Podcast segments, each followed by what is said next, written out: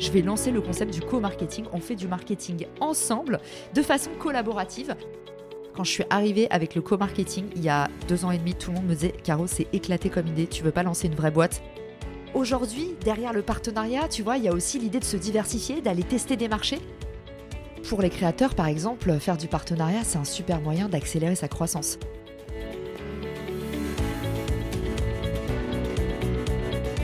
Changer le monde, ça passe par changer la place des femmes et mettre en lumière les rôles modèles qui façonnent notre époque en créant une nouvelle économie. Chaque jour, des femmes incroyables entreprennent et définissent leurs propres règles du jeu. Et je rêvais de comprendre comment elles ont fait. Hello, je suis Delphine, bienvenue sur Powerful, le podcast qui décrypte les meilleures stratégies business de celles qui ont monté leur boîte. Si toi aussi, tu as une idée folle à laquelle personne ne croit à part toi, alors abonne-toi, parce que tu n'es qu'à un pas de changer le monde et qu'on compte bien te filer nos meilleurs conseils pour que tu réussisses.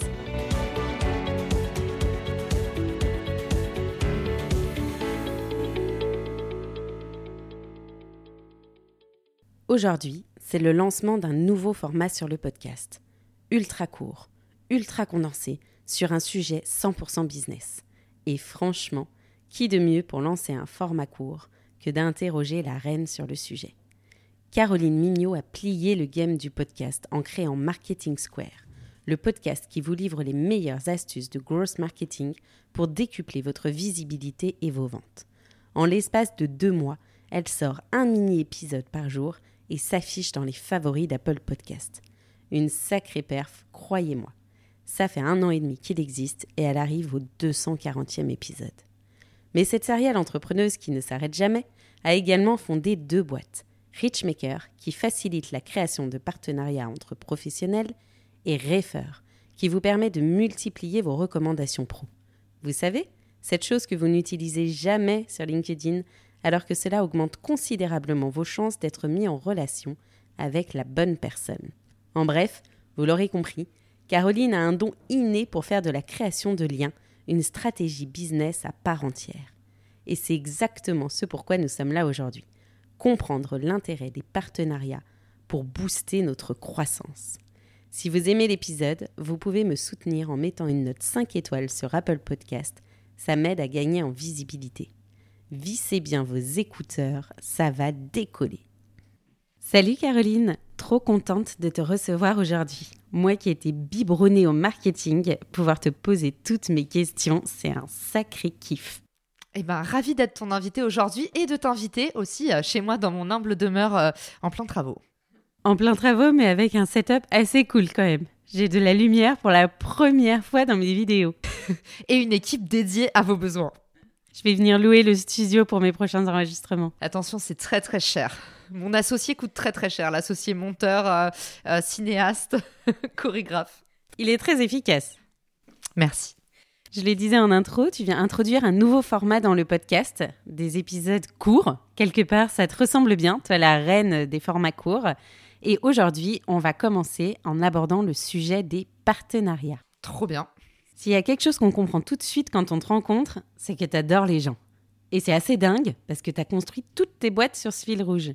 Avec Richmaker, on développe des partenariats. Avec Refer, on multiplie ses recommandations professionnelles. Et avec ton LinkedIn et ton podcast, on apprend à développer son réseau. En gros, l'objectif est toujours le même, créer du lien. C'est un axe stratégique dans le business pour toi? Clairement, c'est créer du lien et puis c'est surtout euh, sortir des intermédiaires. Tu vois, c'est surtout, en fait, aujourd'hui, on a moyen de faire mieux avec moins. Et c'est une vision euh, plus humaine du marketing, tu as raison, mais aussi hyper frugale.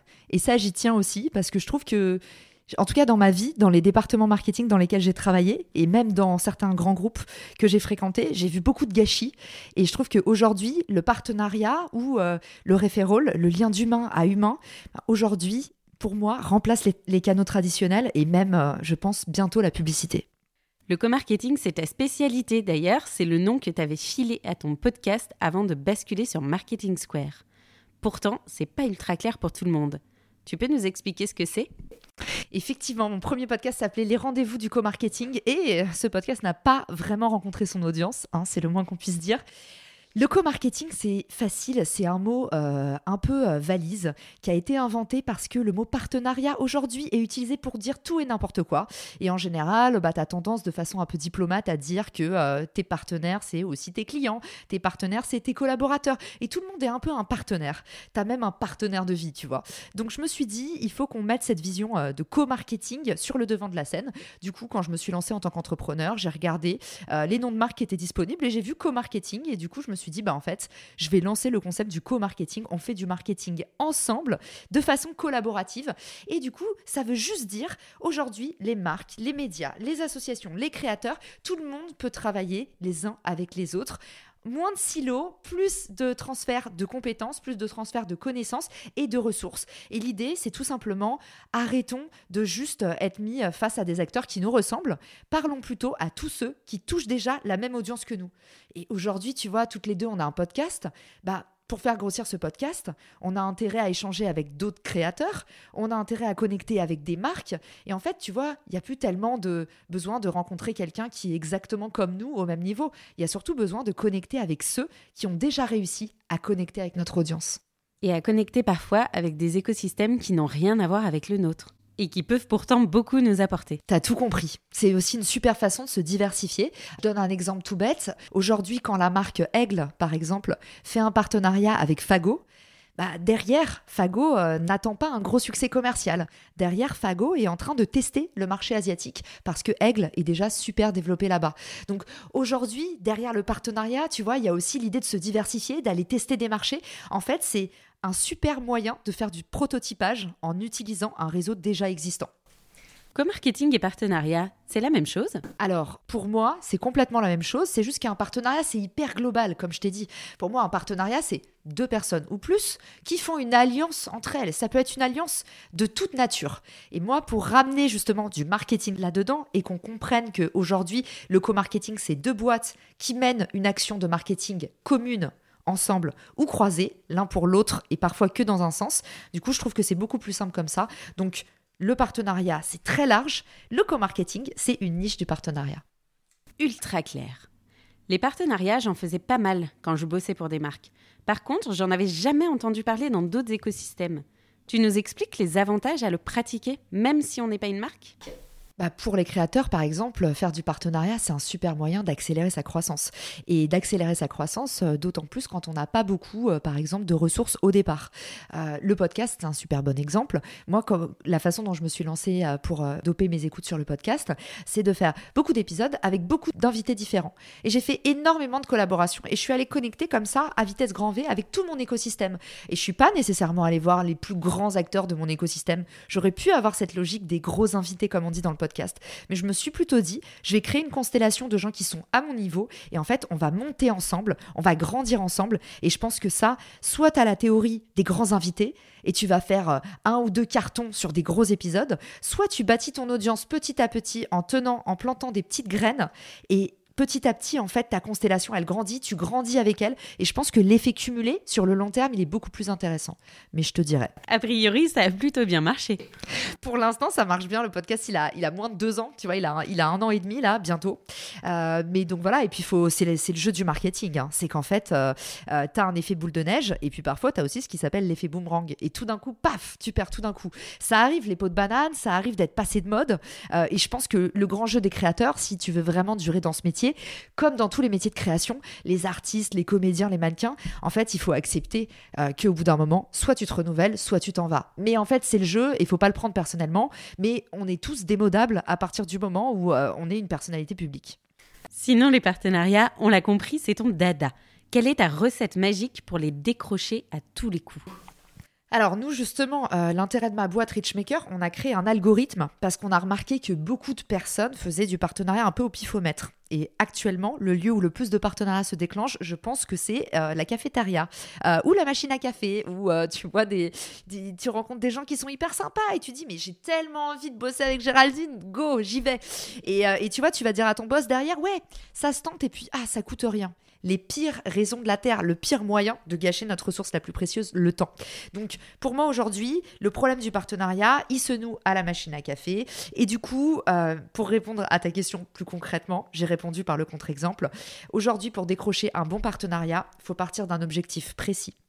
Faut pas y aller à la baguette de sourcier ou à l'affect. Faut aller regarder une entreprise qui va directement parler à ton client. Ok. Euh, est-ce que tu as vraiment le même client que cette entreprise? Vérifie qu'il euh, euh, y a des concordances. si en général un client peut en cacher un autre, si tu as au moins un client en commun, il y a des chances qu'il y en ait d'autres. Mais dérisque cette hypothèse-là. Donc tu pars d'un objectif commun, ça c'est important. Deuxième chose, comme je te dis, l'audience. Est-ce que tu as vraiment la même cible? Troisième chose pour moi, c'est J'appelle ça un peu le culture fit. Je suis désolée pour l'anglicisme. Mais en gros, c'est dérisqué qu'en termes de vision, mission et valeur, tu ailles bien au même endroit que l'entreprise. Je te donne un exemple. Si tu es une super boîte végane, tu peux pas faire un partenariat avec une marque qui fait de la fourrure, par exemple. Un truc tout bête. Mais il suffit qu'il y ait euh, quelque part une pièce en fourrure dans une collection cachée et potentiellement, tu vas décevoir des gens qui sont avec toi depuis la première heure.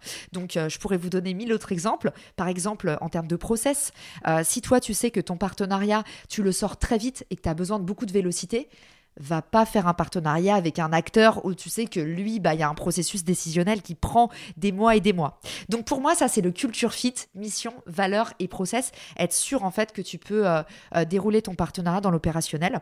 Et euh, il y a un dernier point, les ressources il faut que tu sois vraiment sûr que tu as un vrai gros intérêt à faire ce partenariat, c'est-à-dire que tes ressources se complètent ou se renforcent. Donc, un objectif en commun, par exemple, générer un maximum de leads.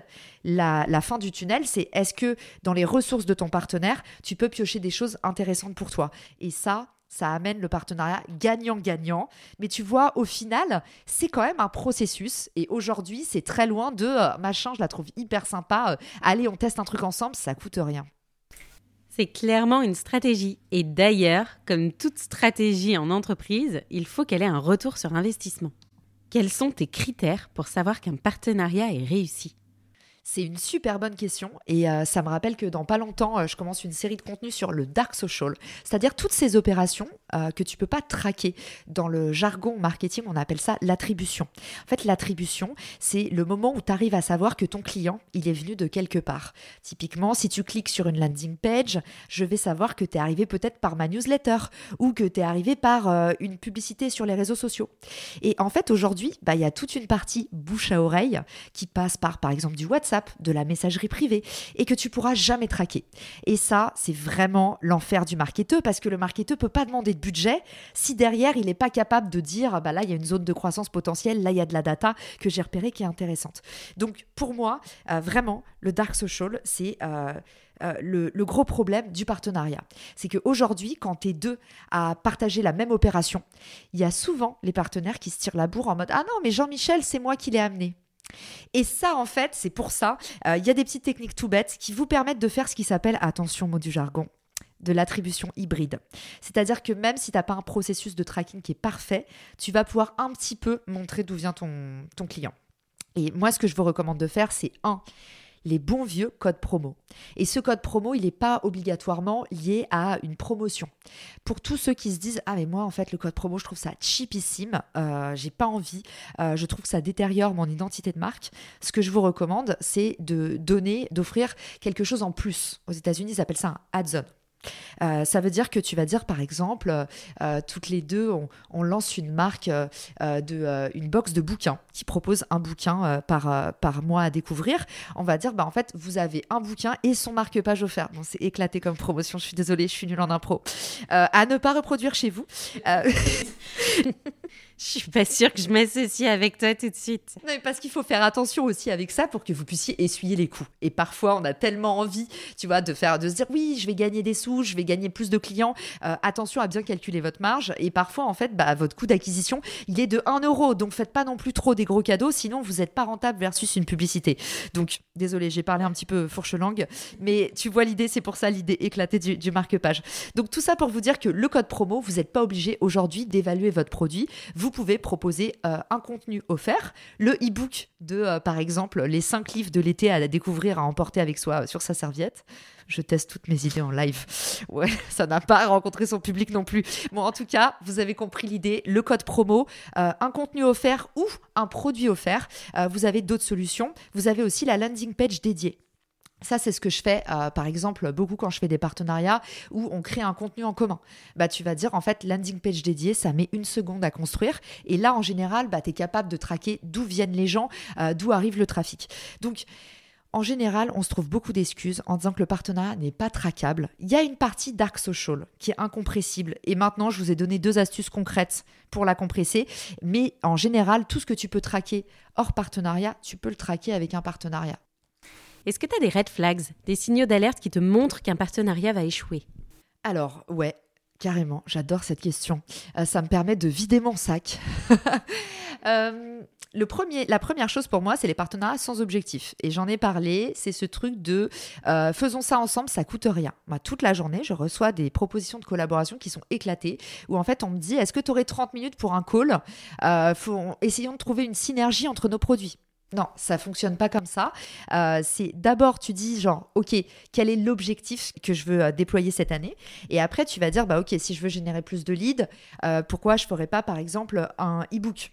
Si je fais un e-book bah pourquoi je m'associerais pas avec un partenaire qui apporterait plus de valeur à mon e-book? Ok quelles sont les thématiques qui sont corollaires aux miennes? Et à partir de là en fait tu te dis ah bah là c'est malin je vais identifier cinq partenaires dans ce secteur là et leur proposer une idée concrète. Et là vous allez convertir. Là, tu vois, ça reboucle un peu sur la question d'avant. Comment on fait pour trouver des partenaires? À partir du moment où tu as coché les quatre cases, que tu arrives, que tu mets ça dans un email, déjà, tu es pris au sérieux versus identifiant des synergies dans un appel de 30 minutes. Aujourd'hui, tu as lancé Richmaker pour trouver des partenariats plus facilement. Quels sont tes conseils pour exploiter au mieux la plateforme? Alors, il y a, c'est une, une énorme généralité quand on dit, tu vois, le partenariat. Euh, on a des acteurs comme Air France, ils mettent deux ans à sortir un partenariat et c'est pas pour les balancer, c'est parce que c'est des partenariats où il y a euh, euh, beaucoup, beaucoup d'acteurs qui sont mêlés, où va y avoir une équipe brand, une équipe presse, une implémentation technique sur beaucoup, beaucoup d'appareils, tu vois, autant d'implantations qu'il y a d'avions potentiellement. En tout cas, ça, c'est des partenariats qui sont hyper compliqués à mettre en place. Et tu vois, si on compare ça avec un jeu concours sur Instagram, toi et moi, on va le lancer en 10 minutes notre jeu concours. Surtout avec toutes les bonnes idées que je te donne pendant cet épisode. Marque-page offert sur mon compte. Rendez-vous dans 20 minutes. Euh, mais du coup, voilà. En fait, faut savoir ce qu'on appelle partenariat. Il y a des partenariats qui sont des quick wins. Le jeu concours sur les réseaux sociaux, c'est vu et revu, mais ça marche tellement bien. C'est euh, vraiment si vous, voulez, si vous voulez gagner des followers et sortir du schéma où euh, vous mettez beaucoup d'argent en publicité, bah, le jeu concours avec des marques tous les vendredis, euh, c'est une super belle façon de faire grossir votre audience pour pas cher et de faire connaître votre produit et de l'implémenter, de le faire tester, de générer du user generated content. Donc ça, c'est des OP vraiment quick win. Autre idée quick win que je te donne, donc, euh, retour sur investissement facile, l'article invité. Je dois créer rapidement du contenu sur mon site. Paf, article invité. Euh, ça permet de faire créer du contenu. Ça permet de créer du contenu pour toi euh, par quelqu'un d'autre donc tu n'as pas la main d'œuvre, entre guillemets. Euh, et à côté de ça, la personne distribue avec toi, donc tu as plus de diffusion. Donc ça, pour moi, tu vois, c'est un quick win. Tu envoies un template sur Google, euh, euh, Google Doc, et derrière, la personne, elle remplit, elle répond à cinq questions, paf, tu publies son portrait. tu peux faire 100 articles comme ça par, par j'allais dire par jour, j'exagère un peu, par semaine. Et en plus, maintenant, on a l'assistance de ChatGPT et ce genre d'outils qui vous aident vraiment à rédiger plus vite. Donc vous m'avez compris, ça c'est un peu les, les tendances que je vois à fond sur Sur les, les partenariats rapides. Après, tu as des partenariats qui sont plus longs, comme les collabs.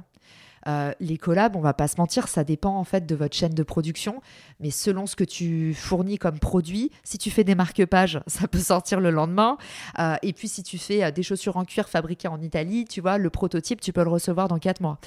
surtout si c'est des petits volumes. Donc je peux pas tellement te donner de meilleurs ordres de grandeur, mais là je te donne des exemples de partenariats qui mènent plus ou moins de temps à se développer.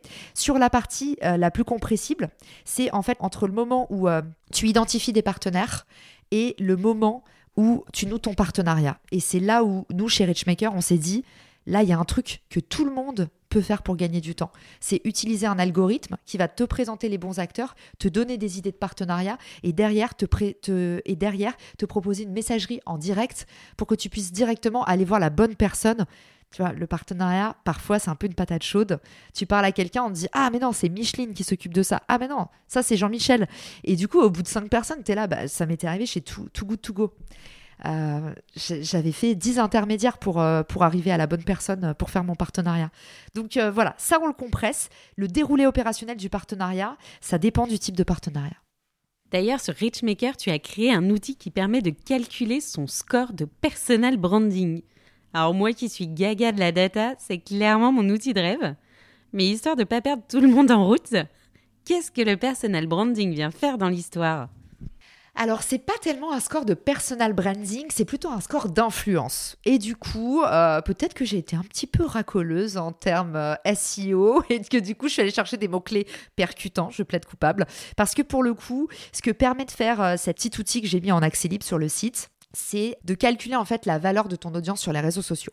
Et euh, ça, je l'ai fait parce que j'en avais marre d'avoir des créateurs qui me contactaient tout le temps pour me dire j'ai pas d'audience, euh, j'intéresserai jamais une marque pour faire des partenariats. Et j'ai dit en fait à partir de une personne, ton audience elle a de la valeur si c'est une personne qui t'aime vraiment.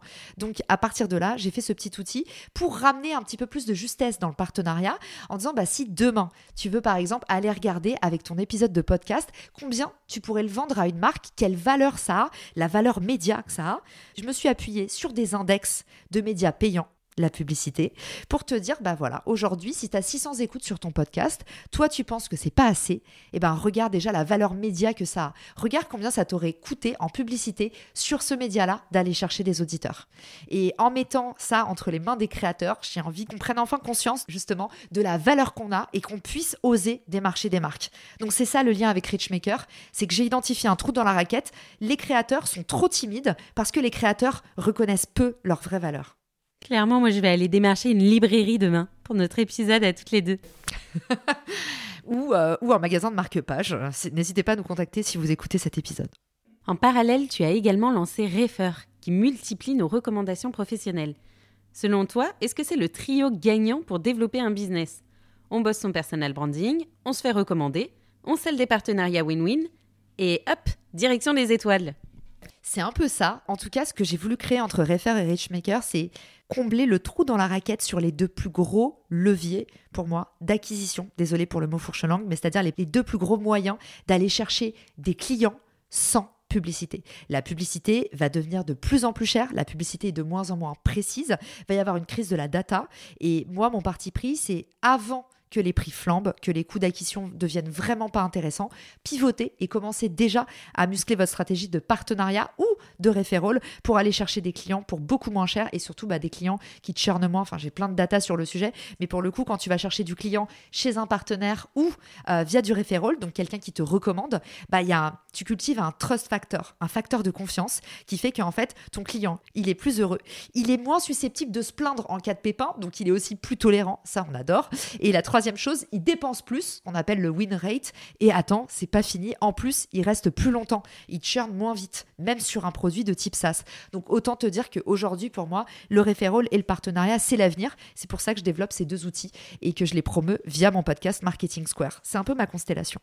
Et quelle constellation pour ceux qui veulent performer, vous avez tout compris comment il faut faire. Reprenez la constellation de Caroline et appliquez-la à votre business.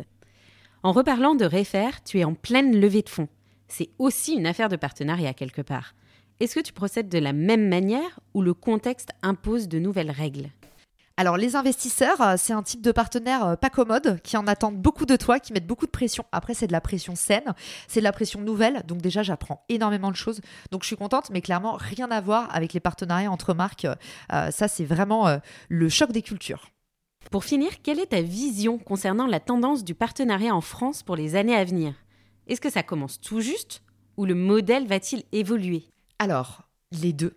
Je suis un peu gourmande sur cette question. La première chose, c'est que on commence tout juste, ça c'est clair. Le marché est en train de s'ouvrir. Quand je suis arrivée avec le co-marketing il y a deux ans et demi, tout le monde me disait Caro, c'est éclaté comme idée. Tu veux pas lancer une vraie boîte?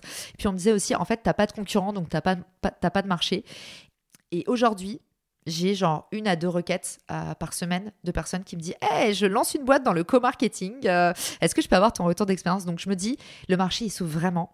Euh, c'est trop cool. Je pense qu'il est beaucoup, ce marché, il est beaucoup drivé par la nécessité parce qu'aujourd'hui, en fait, tu as un amenuisement des ressources qui fait que bah, les coûts publicitaires flambent. À côté de ça, tu as de moins en moins de budget marketing et de moins en moins de ressources dans ton département marketing, de moins en moins de métiers potentiellement. Je pense que la crise est passée par là, qu'aujourd'hui, on n'a plus le choix. Donc, ça, ça a complètement ouvert le marché. Et c'était ça que j'avais flairé quand j'ai euh, quand j'ai ouvert au moment du Covid. Je me suis dit là, ça sent le roussi, faut le faire. Et je pense que à côté de ça, le marché en s'ouvrant, il va se transformer. Je trouve qu'il y a une tendance qui est hyper porteuse pour les partenariats, c'est tout le future of work dont toutes les deux, on est actrices d'ailleurs. C'est ce côté avant tu avais un job, tu avais euh, une REM qui sortait à la fin du mois. Et en fait, maintenant, on est tous un peu des slashers. Notre modèle, c'est au lieu de euh, lancer des boîtes, par exemple, où on recrute des gens, ou au lieu d'être salarié, en fait, on est tous un peu dans des solo business, à s'entourer avec d'autres personnes qui ont des solo business, à tout déléguer. En fait, tu as une ubérisation, désolé, je déteste ce mot, on le vomit, il est trop utilisé, mais en fait, va vraiment y avoir, selon moi, une ubérisation du mode du travail qui va faire que va y avoir beaucoup plus, en fait, de planètes solitaires. Et qui dit plus de planètes solitaire dit plus de constellations. Mais je pense qu'il y aura, tu vois, moins de tendance à la grosse planète, tu vois, le gros groupe euh, très monolithique. Va y avoir plein en fait de petits acteurs et que ces petits acteurs, pour performer, ils vont comprendre que pour attaquer mieux un marché, rien ne vaut la coopétition parce que tu arrives ensemble, tu es plus fort et on ouvre le marché ensemble aussi. Donc cette vision-là est très ricaine. Je pense que ça arrive en France et je pense que dans pas longtemps, toutes les personnes, tous les indépendants qui vont appliquer cette vision, ok, seul on va plus vite, ensemble on va plus loin, maîtrise vraiment ta croissance de bout en bout et connecte avec ton écosystème au lieu de te méfier de tes concurrents, je pense que ceux-là, ils auront tout gagné. Alors moi, j'ai toujours trouvé que seul, on n'allait pas forcément plus vite. Alors, c'est vrai aussi, mais parce que je pense que tu bosses bien en équipe et c'est pas le cas de tout le monde. Et souvent, en fait, c'est le gros problème justement des partenariats. C'est qu'on se dit, oh là là, quand t'es pas à l'aise avec le travail d'équipe, c'est vrai que ça peut facilement donner des boutons parce que t'as ta culture en interne avec déjà plein de typologies de personnes qui bossent pour toi, des personnalités différentes, des expertises différentes. Mais alors en plus, quand tu dois coupler ça avec une autre culture de boîte, une autre équipe et tout, tu peux te dire, c'est quoi la clé quoi? Donc, euh, c'est pour ça, je pense que, que toi qui es à l'aise avec le travail d'équipe, comme moi, moi j'adore travailler en équipe, on ne voit pas nécessairement le privilège d'être seul. Encore une idée à garder en tête. On a déjà fini cet épisode et c'est passé à la vitesse de l'éclair. Si vous voulez échanger avec Caroline, vous pouvez évidemment la retrouver sur LinkedIn ou via son podcast Marketing Square. Je vous glisse tous les liens dans la description de l'épisode. Pour celles et ceux qui veulent échanger sur le sujet, n'hésitez pas à nous retrouver sur le post LinkedIn du podcast si vous avez déjà monté des partenariats ou si vous avez des questions sur le sujet. On vous répondra avec grand plaisir. Merci beaucoup, Caroline, pour cette masterclass sur les partenariats. Merci à toi et, euh, je vous dis euh, rendez-vous à très vite. Si cet épisode vous a plu, n'hésitez pas à nous envoyer un petit message. On adore les retours d'expérience. Carrément. À bientôt.